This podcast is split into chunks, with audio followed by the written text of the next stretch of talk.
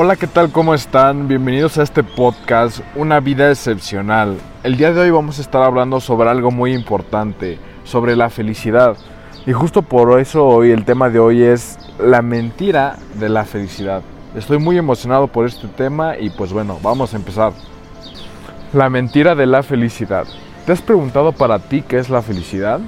Si ya lo tienes, coméntalo aquí abajo. Para mí la felicidad es el estado en donde podamos estar satisfechos, plenos y podemos gozar de lo que hacemos todos los días y de quiénes somos nosotros. Y lo que me he dado cuenta es que la mayoría de las personas piensan que su felicidad depende de sus circunstancias. ¿A qué me refiero con sus circunstancias? Sus circunstancias de qué visten hoy, qué ropa tienen hoy, qué celular tienen hoy, qué coche manejan, cuánto dinero tienen. Y nunca se ponen a pensar que su felicidad parte de qué hacen todos los días, hacia qué se levantan todos los días y con qué propósito. Porque yo he visto que ahí es el punto en donde podemos alcanzar la felicidad.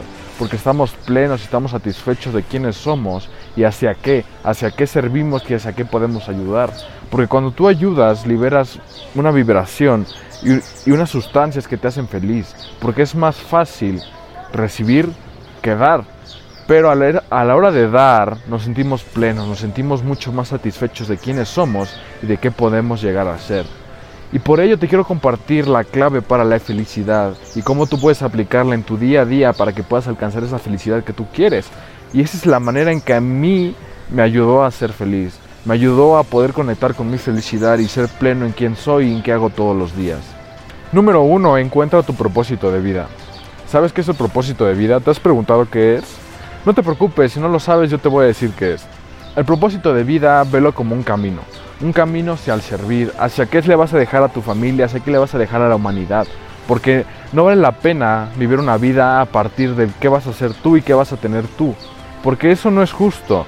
Realmente lo ideal es tu propósito parta del servir, a servir hacia la gente. Y con tu valía y tu poder, ¿qué le vas a dejar a la gente? ¿Cómo le vas a ayudar y cómo vas a hacer trascender a esas personas? Tu propósito puedes verlo de muchas maneras, pero lo que no es el propósito es lo que tú vas a tener y lo que tú vas a ser reconocido. Porque mucha gente piensa que el propósito es voy a tener el carro tal, voy a tener la casa tal, voy a vivir en cierto lado y quiero ser reconocido en, en este rango y quiero ser reconocido por tantas personas. Eso no es el propósito, porque si te das cuenta es algo que alimenta tu ego.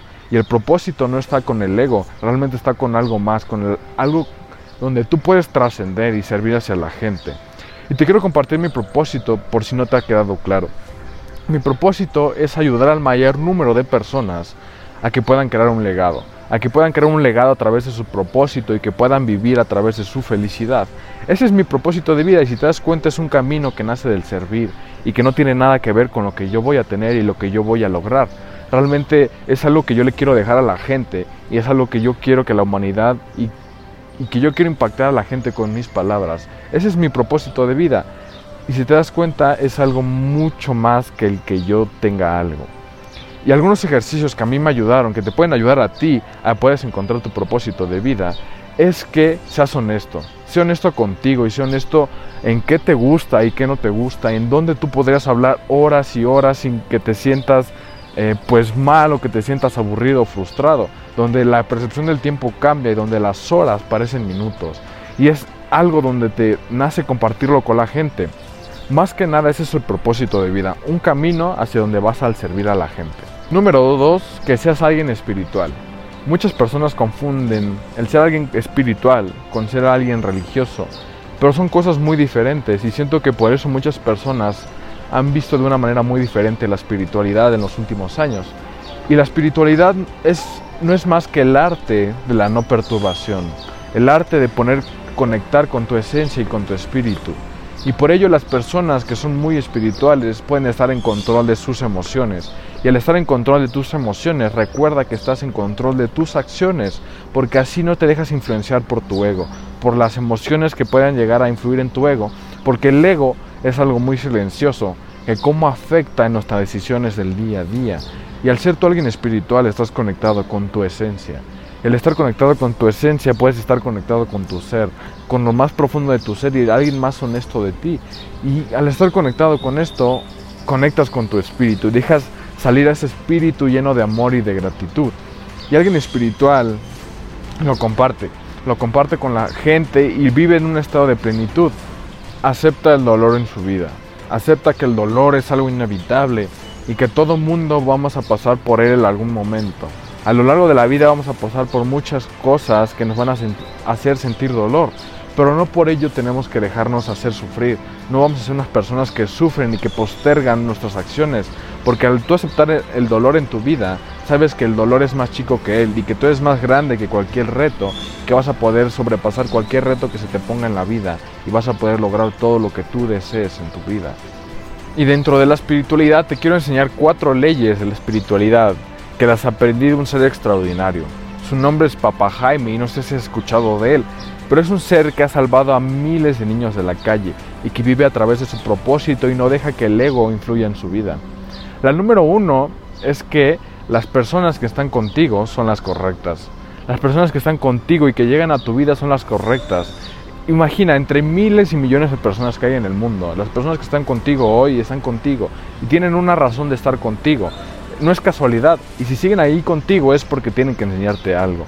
Y si las personas que ya se fueron, pero estuvieron en tu vida, pregúntate, ¿qué lección te dejaron? Por ejemplo, esas personas que te hicieron daño, algo te tuvieron que haber enseñado. Por ello, la, ley número uno es las personas que están contigo son la correcta. La ley número dos es que lo que sucedió es la única manera que pudo haber sucedido. Esta ley me encanta porque nos libera de muchas emociones y nos deja descansar de muchas emociones que tenemos ahí porque no hubiera existido el hubiese. Ya no existe el hubiese hecho esto, el si no hubiese hecho esto. El si hubiera dicho esto en este momento no hubiera pasado esto. Porque de todos modos en otro momento hubiera pasado de esta manera. La ley número 3 es el cualquier momento que comience es el correcto. De esta manera también nos libra de muchas emociones, porque así no estamos pensando en el futuro. Si te das cuenta, esta ley se va hacia el futuro, hacia cuándo va a ser el momento en que podamos tener ese éxito que tengamos. Y si no lo tengamos hoy, no lo tenemos hoy, es porque no es el momento correcto. No estamos listos para eso y no hemos servido lo suficiente para poder llegar a desear eso y poder tener esto en nuestras vidas el día de hoy.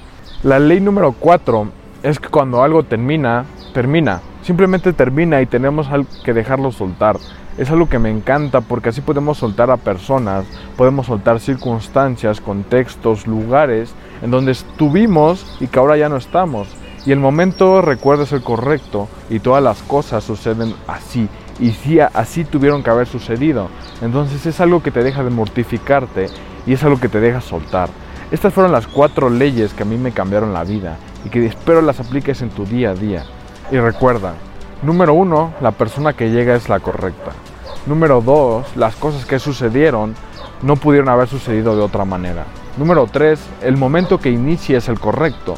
Y número cuatro, cuando algo termina, termina. Nos vemos en el siguiente video y en el siguiente podcast.